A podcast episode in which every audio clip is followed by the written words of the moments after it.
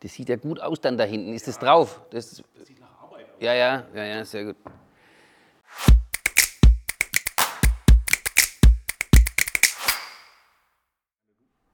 Fangen wir mal mit deiner Bühnenfigur an. Die hat gar keinen eigenen Namen. Warum ist das so? Könnte auch einen haben. Ähm, ich habe ich neulich auch schon mal erzählt, Olaf Schubert und Atze Schröder und Dudenhöfer oder Becker heißen nicht so, wie sie da heißen. Das könnte helfen, um die eigene Schizophrenie zu verhindern. Ja. Ne? Aber es bringt nichts, dass Heinz Becker Heinz Becker heißt. Der könnte auch als Gerd Dudenhöfer Familie Dudenhöfer gemacht haben. Ähm, die Figuren werden privat sowieso von den Leuten verwechselt. Also mir haut man ja auf dem Supermarkt auf die Schulter und sagt, wie geht's dem Jürgen? Ja? Das ist aber, das kann jetzt ironisch gemeint sein oder auch nicht. Aber wir wissen ja von Mutter Beimer, dass sie äh, Frau Beimer heißt und um Rat gefragt wird. Und wie hieß er damals? Klaus-Jürgen Busso wurde um ärztlichen Rat gefragt. Also es bringt eigentlich nichts. Ne? Serdar Mundschuh müsste übrigens äh, alle 20 Sekunden den Namen wechseln. Einmal ist er er, einmal ist er Kunstfigur. Im Interview oder auf der Bühne. Da müsste immer was aufleuchten. Also das, entweder man versteht Satire oder nicht. Viel entscheidender die Frage, kapieren die Leute, was Satire ist oder nicht?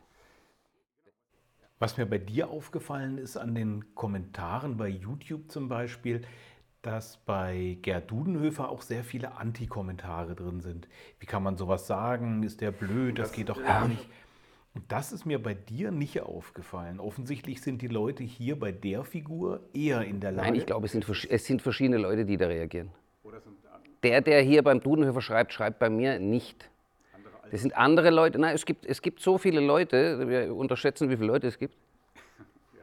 Keiner hätte geglaubt, dass 70.000 Leute bei Bad reingehen. Da hat er wahrscheinlich 50.000 davon generiert, die vorher nie eine Karte gekauft haben. Wir haben, wir haben alle unterschätzt, wie viele Leute es überhaupt gibt. Ja? Aber das ist die Frage, kapieren die Leute Satire oder nicht? Also Gerd Polt, der hat auch schon Blumenstrauß von rechts bekommen. Aber dann muss man wirklich schauen, wie ist die prozentuale Verteilung derer, die es verstehen oder nicht? Wer klopft dir auf die Schulter? Endlich sagt es mal einer oder das kann man doch nicht sagen. Das sind die zwei Aussagen. Endlich sagt es mal einer oder das kannst du so nicht bringen oder manche machen, was bei, bei manchen Kommentaren ist ja so, dass die dann schreiben, was ist denn das für ein Scheiß? Wenn der das ironisch meint, hat er mich verstanden. Wenn er es ernst meint, hat er mich nicht verstanden. Gleicher Text. Das ist hochinteressant, finde ich. Ne? So könnte man mal Studienaufgabe machen. Äh, wie verstehen die Leute? Und liest du selber Kommentare bei YouTube zum Beispiel? Vor drei Jahren fast jeden, jetzt gar keinen mehr. Das liegt daran, dass ich äh, damals erst angefangen habe, so richtig mit, mit äh, gar nicht YouTube. YouTube lese ich gar nicht, aber ja. ich war noch nie auf meinem eigenen YouTube-Kanal. Ich bin auf meiner Homepage im Halbjahr einmal. Ich habe die Zeit nicht und ich, ganz ehrlich, ich verstehe die Medien auch nicht. Ich bin da nicht dafür geeignet.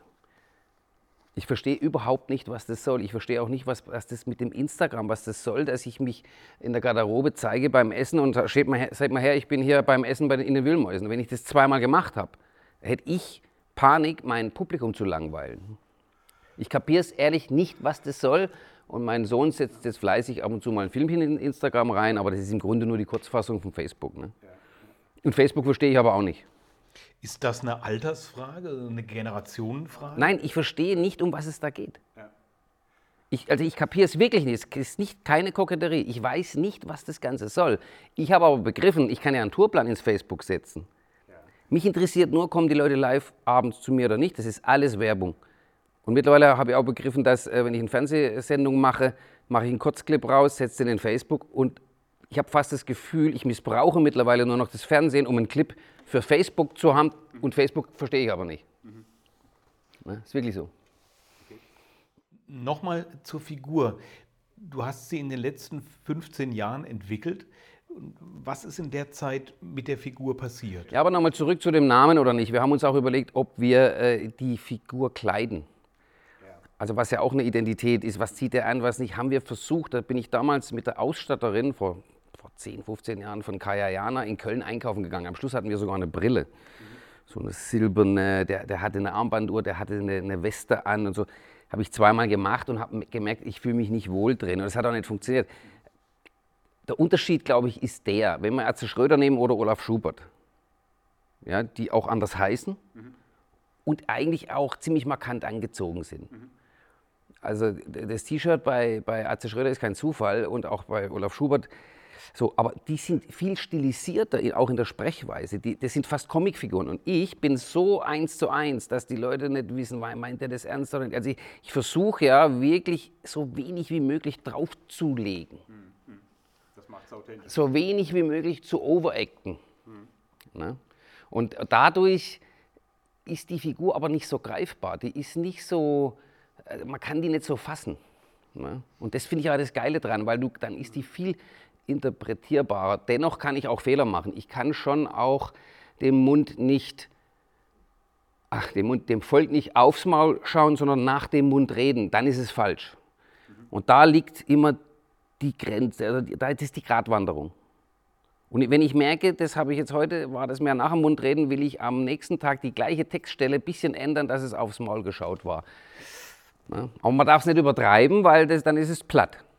Also der, die, die Gratwanderung ist eigentlich immer richtig. Ja, das ist die Gratwanderung beim Texteschreiben, auch hier. Die Texte sind ja genau für die Figur gemacht. Ja, ja und vor allem ähm, äh, dann aber auch beim Performen. Äh, das, ich sehe mich als Live-Auftreter, als Live-Spieler. Der Text, ich schreibe ja selten Text eigentlich. Ich schreibe einmal in drei Jahren einen Text. Ich verändere das dann zwar auch, ich sage jetzt natürlich heute auch was über, über Corona und so, oder wenn jetzt plötzlich ein Trump aus dem Nichts kommt und ich bin mitten in, in, äh, nach eineinhalb Jahren Tour, dann muss ich schon was machen. Aber es ist eher so, dass ich dann von Spielen zu Spielen den Text verändere, ohne ihn zu tippen. Das ist alles im Kopf. Und ich merke, wie ich dann versuche, die Stellen immer wieder zu verbessern. Ne? Mhm. Und Text rausnehmen. Je weniger die Figur spricht, desto besser. Mhm, klar. Manchmal gibt es auch Textbausteine, die. Habe ich schon. Es ist schon in Stein gemeißelt. Es ist schon so, wenn, jetzt eine Redaktion einen 5-Minuten-Text fürs Fernsehen bekommt, da steht jedes Äh und Lachen drin. Das mache ich nachher, wenn ich das performe in der Fernsehsendung, ist das Äh und das Lachen woanders. Ne? Weil das, das, das lasse ich dann so, das kommt dann auf die Situation, auf die Sekunde an. Deswegen ist jeder, nie, kein Abend ist so gleich wie der andere. Also ich spreche die Stellen schon verschieden in der Betonung, aber der Text ist schon ziemlich gleich, wenn du jetzt vergleichst heute und hier in den Wilmäusen und am, am, am Freitag, wo bin ich dann, weiß ich gar nicht. Also die, die ähneln sich schon. Also so, so Unterschiede gibt es erst, wenn so 20 Auftritte äh, Abstand ist. Da variiert es dann, weil ich wieder schon peu à peu verändert habe. Ne? Mhm. Mhm. Du hast ja auch mal mehr Figuren gehabt. Du hast dich für die eine entschieden, weil die die größte Bühnenpräsenz hat. Gibt es daran noch mal was zu rütteln? Überlegst du, dass du sagst, du Nein, nein, nein, nein, weniger ist mehr. Es, diese Figur muss noch viel besser werden, die muss noch viel perfektionierter werden, noch weniger sprechen, noch mehr Halbsätze, noch Viertel, Achtelsätze. Alles andere, was ich sehr gerne mache, mache ich in der Badewanne zu Hause. Das sind Stimmenparodien, das sind äh, äh, tausend Figuren, mache ich privat mit Family und Freunden. Aber die Figur will ich perfektionieren. Also ich bin ein Fachidiot. Die reduzierteste Figur habe ich bei YouTube in der Umkleide gesehen. Rolf Miller macht zehn Minuten. Äh, Nichts. Das war die Pause, ne? Nichts, ja. Ich die, bin in der Pause, so da, da haben wir die, die Pause bebildert und ich bin so gesessen, 20 Minuten glaube ich sogar, haben das natürlich geloopt, wir haben es fünf Minuten aufgenommen, dann geloopt und dann kommt die Durchsage und ich gehe wieder raus. Ist jetzt nicht so lustig, ja, aber... Ja, da geht es ja darum, dass, die, dass die, der, der die DVD schaut, dann irgendwann mal sagt, kommt da noch was oder nicht und dann, dass er okay. Anfang Teil 2 dann weiterzappen soll. Oder er zieht es durch und schaut sich das an. Ne? Das war natürlich schon so ein, so ein Gag, aber ja. Gibt es für die Texte auch eine Zielgruppe oder ist das Ziel immer das Treffen der Figur? Ich glaube, das ist nicht gut, wenn man überlegt, wem könnte das gefallen. Also ich kann auch nie auf Auftrag schreiben. Ja. Das ist wirklich abgedroschen, aber es muss erstmal mir gefallen und ich muss, die Figur gibt vor, wo es lang geht. Auch nochmal zum Thema andere Figuren spielen. ich glaube, ähm, Kunst ist auch Beherrschung und Weglassen. Mhm. Auch weniger ist mehr. Ja. Einsehen, ich muss nicht auf der Bühne beweisen, was ich alles kann, weil dann kann ich auch noch jonglieren und noch äh, Gitarre spielen, kann ich auch noch machen. Und dann Fußball, Fußball ich kann ich alles machen, ähm, aber es geht um Qualität und um Bühnenpräsenz. Und meine Stimmenparodien hatten schon auch eine Präsenz, aber nicht die von der Figur. Warum das so ist, weiß ich nicht, aber die Figur kommt nochmal viel mehr hier aus dem, dem Bereich und nicht aus dem da oben. Das ist eine Frage, glaube ich, neulich ein Zitat gelesen, äh, Humor kommt von Herzen und nicht aus dem Verstand. Ne? Man hat nicht den Eindruck, dass das alle beherzigen. Wie ist das, wenn man weiß, welche Gags funktionieren und die, dieses Gefühl kriegt man ja über die Zeit? Läuft man dann Gefahr, immer in die gleiche Kerbe zu hauen? Nee, das ist auch, äh, die Gefahr gibt es auf jeden Fall, aber das wäre sehr langweilig. Ne? Mir hat mal ein, als ich bei Sieben Tage, Sieben Köpfe aufgetreten bin, zweimal, beim ersten Mal war es Himmelhoch Jauchzens, nach der zweiten Sendung flog ich raus, da haben die mir erklärt, dass es sechs Humorarten gibt. Die sollte man schon alle bedienen im Wechsel und nicht immer nur ein oder zwei. Und das war gar nicht so falsch. Ich kriege das heute gar nicht mehr so genau hin, aber es gibt gar nicht so viele Arten, Möglichkeiten, jetzt was das Schreiben anbelangt. Das Performen, die Figur selber ist ja auch nochmal ein, ein satirischer Gegenstand. Ne? Das ist für mich auch der Unterschied. Olaf Schubert und ich zum Beispiel, bei uns ist nicht der Text die Satire, sondern die Figur. Das ist der Unterschied zu dem klassischen Stand-upper, der allwissend da rauskommt und jetzt erklärt, die Welt erklärt und sich über sie lustig macht, dann ist immer das, das, das Thema, über das er spricht, die Satire. Aber im Optimalfall ist es scheißegal, über was Olaf äh, Schubert und ich sprechen, weil wir sind, wir, wir sind ja das Hanebüchene, der, der, satirische Gegenstand. Ne? Deswegen, ich darf mich auch nicht immer nur so äh, auf diese One-Liner und Text ja, konzentrieren, sondern immer auch daran denken, ja, wie bringt der das denn eigentlich? Und dann passt manchmal oft ein Text gar nicht zur Figur, dann muss man das äh, in die Tonne treten. Mhm. Und wie ist das bei dir in dem Zusammenhang? Bei Matthias Riechling weiß ich zum Beispiel, dass er seit Jahrzehnten mit dem gleichen Regisseur zusammenarbeitet. Hast du jemanden, der bei dir immer. Also, als ich den Wechsel gemacht habe vom Richlingschen Kabarett, also, oder ne, Florian Schröder macht das auch, diese ganz vielen Moderationen und ganz viel, also Moderation, aber auch dann äh, Springen in Figuren, die wir kennen, am Schluss standen dann da 20, 30 Leute auf der Bühne im Grunde, hin zu dieser einen Figur. Da habe ich mit Hilde Schneider gearbeitet, die mit Georg Schramm auch viel gemacht hat aus Konstanz, weil ich ja auch Schiss hatte plötzlich. Ich habe ja schon zehn Jahre Kabarett gemacht, wo ich mit den vielen Figuren da war und das hatte den Vorteil, dass man sehr viel Abwechslung hat und wenn jetzt die eine Figur nicht so kommt, springe ich nach drei Minuten in die nächste, dann kann ich da wieder das Publikum wieder rausholen, wenn es vorher eingeschlafen ist. Und ich hatte natürlich schon Schiss, jetzt in das Gegenteil zu wechseln, vom Schnellsprech, Schnellwechselkabarett in das Langsamsprechen, eine Figur und am Schluss sitzt die nur noch und hat gar keine Requisiten mehr. Also ich habe mich wirklich völlig verwandelt. Ne?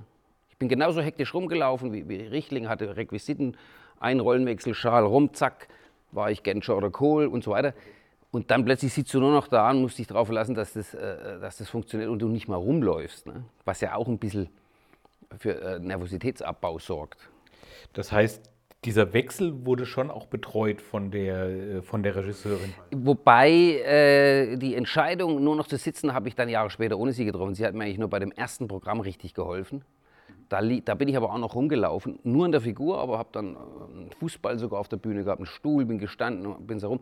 Ich habe aber gemerkt, wenn ich mich bewege, verliert die Figur an Präsenz. Wenn die wie ein Fels in der Brandung da sitzt, ist dies, wird die Selbstgefälligkeit deutlicher und das von sich selbst überzeugen sein, aber auch ja, diese Behebigkeit. Ja, und weil ich auch nicht dick bin und, und das ausdrücke im Körper, ist im Grunde äh, das der Ersatz. Wenn ich mich nicht mehr bewege, wenn der so da sitzt und einen Satz sagt, was weiß ich, äh, zwei Halbsätze sagt und dann mal eine Pause macht, das kann ja das Publikum wirklich wahnsinnig machen, dass der sich kein Millimeter ähm, von der Stelle bewegt. wenn ich den gleichen Satz rumlaufend sage, kann das im Gegenteil dann eher nervös wirken und dann passt es aber nicht mehr zu der Figur, die ich spiele. Das habe ich aber Learning by Doing so rausgefunden. Ich weiß noch, wie ich zum ersten Mal, wo das war, weiß ich nicht mehr, äh, nur gesessen bin. Das war für mich schon so ein Schritt. Ne? Ich habe es heute geschafft, zwei Stunden zu machen, nur sitzen zu bleiben. Und es war noch besser. Ja. Wie hoch schätzt du denn den Frauenanteil im Publikum und läufst du nicht Gefahr, die mit den Äußerungen der Figur letztendlich zu vergraulen? Nein, na, am guten Tag lachen die am meisten. Wenn ich nicht so gut drauf bin, dann wirkt es dann plötzlich wirklich frauenfeindlich. Das ist wieder die Geschichte Genau, das wird die Geschichte an einem guten Tag, wird es klar, dass es die Figur ist äh, und, und der man eigentlich helfen will, die aber ne, gut gemeint ist, oft das Gegenteil von gut. Das, davon lebt die ja. Ne? Der will es ja, ja, richtig machen und macht es aber gerade dann falsch. Und an einem schlechten Tag ähm, hat man den Eindruck, der Autor, der dahinter steht, ist auch so. Also die Gefahr ist bei mir natürlich größer als bei stilisierten Figuren. Ne? Du hast mal gesagt, ein Tabuthema inhaltlich gibt es nicht, nur humortechnisch falsche Ansätze. Wie schwierig ist das mit so einer extrem reduzierten Figur, die ja noch weiter reduziert wird, genau das zu treffen? Oder die falschen Ansätze zu umgehen? Ich meine, Tabuthemen, es gibt schon Tabuthemen. Ich kann nicht ein Opfer als satirischen Gegenstand machen und einen Gag über der also wirklich nur darauf abzielt, dass hier ein Opfer stattfindet. Das ist schon ein Tabu. Aber das hat nicht mal Benini in dem Film Das Leben ist schön gemacht. Er hat er nicht ähm, über die ähm, Inhaftierten in, in der KZ-Baracke was gemacht, sondern der hat eine Vater-Sohn-Geschichte dargestellt, die da spielt. Aber im Grunde wollte der immer nur den Sohn retten.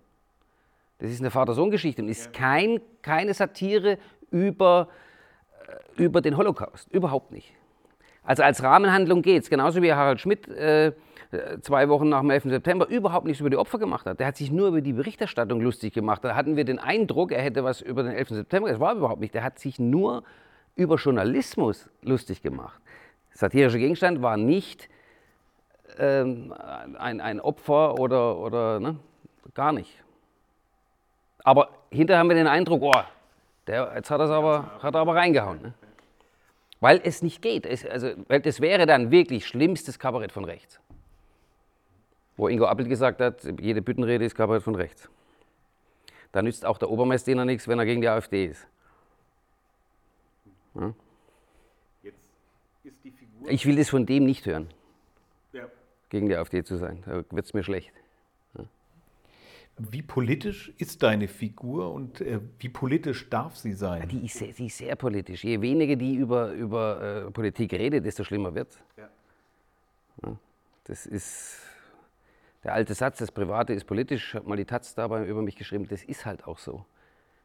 Wir wissen doch, wie dem sein Schrebergarten ausschaut und äh, ja, Recht und Ordnung. Nur wenn ich das zu sehr thematisiere, wird es zu platt. Das, das, soll im Kopf entstehen, das darf ich nicht ansprechen. Ich darf den nicht im Wohnzimmer in echt zeigen. Ne? Du hast mal gesagt, das Normale ist das, was dich interessiert. Das, das ist ja genau das, was er verkörpert. Also dieses Der Mensch ist ganz normal und das ja. ist das Problem. Das ist mein Schlusssatz fast ne, im, im Programm ja. heute. Inwieweit ist genau dieses Normale, was die Figur auszeichnet? Ja, das ist, das ist halt schon sehr 0815. Das das, was wir als das Normale sehen und was halt zunächst mal gesellschaftsfähig ist, sehen wir ja jetzt, wie das schwer an die Wand fährt, weltweit alles. Dass dieser Mittelweg nicht, vielleicht ist das der Radikal. Das Radikalste, was es gibt, ist, ist die goldene Mitte.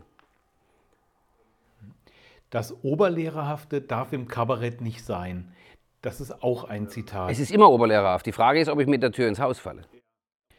Ja, aber das würde mich interessieren, wo die Grenze ist, weil beispielsweise bei der Anstalt wird ja gerne mit Tafeln gearbeitet. Das wirkt ja auch sehr oberlehrerhaft, ist für mich, aber für mein Empfinden ja. ein sehr gutes Kabarett. Eine andere Schiene, aber. Kommt aber immer auf den Einzelfall an. Also es kommt wirklich immer auf jede Textpassage an das Oberlehrerhafte kann da auch in der Form liegen. Wenn wir schon zu sehr wissen, was jetzt kommt, wenn, wenn die Überraschung fehlt, dann wirkt es natürlich auch noch ein Tick oberlehrerhafter. Ne? Aber wenn Uthoff jetzt so einen arroganten Juristen spielt, dann ist das wirklich äh, nicht schlecht. Ne? Also das kommt, und die produzieren ja so viel, da gibt es mal Stärken und Schwächen. Ähm. Ich, ich, ich habe mir noch gar nicht genau so, wirklich so Gedanken darüber gemacht, warum das so, so manchmal so daherkommt. Ne? Aber äh, es ist ja auch oft so, wenn ich das anschaue, habe ich das Gefühl, die haben mich besser informiert als eine Reportage. Das stimmt, aber hier ist immer das Problem, es ist halt sehr journalistisch und da habe ich auch ein Problem. Ich habe auch ein Problem, wenn im Kabarett generell äh, es zur Meinungsäußerung kommt mhm. oder Gesinnung. Würde ich nie machen. Ich zeige nur auf, wie es scheiße läuft. Das Publikum weiß genau, wie es das interpretieren soll. Aber wie ich den Feuilleton gleich mitliefere, den Subtext, dann kommt das Oberlehrerhafte dazu. Okay. Das Publikum, so blöd ist es nicht. Brauche ich nicht machen. Also siehe Gerhard Polt. Polt und Hildebrand haben nie, haben nie zusammengepasst. Haben es versucht immerhin. Ja, haben auch, haben auch Erfolg gehabt. Ne? Aber für mich Dieter Hildebrand ein hervorragender Schauspieler. Hat er leider nur zu einem Prozent gemacht. Jetzt gibt es die Figur schon länger, du bist schon länger dabei. Es tut sich immer was im Kabarett und auch im Comedy-Bereich. Es kommen neu, neue Leute nach. Gibt es da jemanden, den du verfolgst, wo du meinst? Na, da bin ich jetzt zu alt so dazu. Als ich, als ich noch eben auch 30, 40 war, habe ich das auch alles mitbekommen. Ich war ja auch im Quatsch Comedy Club überall dabei. Aber ich kriege jetzt ehrlich gesagt das nicht mehr so mit. Wenn ich mal was sehe und, und sehe, ah, da ist jetzt ein Junge, der, der, das könnte Hand und Fuß haben, das gefällt mir dann, aber ich, ich gucke auch bei den Gleichaltrigen oder den Älteren immer nur das Positive. Ich gucke immer nur, was kann ich mir da abschauen äh, von, an, an, Inspiration und wie hat der das jetzt gelöst. Und wir sind ja alle an den gleichen Themen dran. Und da muss man auch mal einsehen, das hat der jetzt besser gemacht und äh, vielleicht gelingt mir auch mal was besser zu machen als der andere. Also das ist, das ist eine Spielwiese, die ist riesig. Ich glaube, der deutsche Humor ist so vielfältig wie kein anderer. Für die Fans stellt sich abschließend noch die Frage, ob das mit dem Apparat vielleicht doch noch was wird und wenn dann stationär oder doch nur ambulant? Ja, das ist jetzt aus dem alten Programm. Lustigerweise vergesse ich meine Programme so stark, dass die Leute manchmal mich ansprechen und Zitate bringen und dann denke ich, äh, ja, das habe ich schon so irgendwie. Ich wüsste nicht in welcher Nummer. Die berühmteste Nummer ist die A6-Nummer aus, aus dem vorvorgehenden Programm, könnte ich nicht mehr spielen. Sobald das gespielt ist, weg, ja, weil ich muss ja das Neue wieder lernen. Und bei mir ist ja das Problem, es geht das wenig narrativ her, sonst könnte ich mir die Geschichte einfach so merken, sondern ich habe überall diese verschachtelten Halbsätze und äh, jetzt muss ich ja die neuen lernen. Und sobald ich die drauf habe, ist das alte weg. Mhm. Also ich habe im Auto manchmal, wenn ich auf zufällige Wiedergabe, dann kommt ein Track auch mal von mir. Dann kommt erst äh, Groder und Dorfmeister, The Stones und dann kommt eins von mir. Meistens schalte ich weiter. Aber manchmal höre ich mir so die ersten zwei Sätze an und dann denke ich, ich habe keine Ahnung, wie es jetzt weitergeht. Das ist dann für mich auch total neu, wenn es ein altes Programm ist. Und äh, das stimmt ja auch alles gar nicht. Der Jürgen war mal das, im nächsten Programm war der Beruf und dann vertausche ich auch Achim und Jürgen.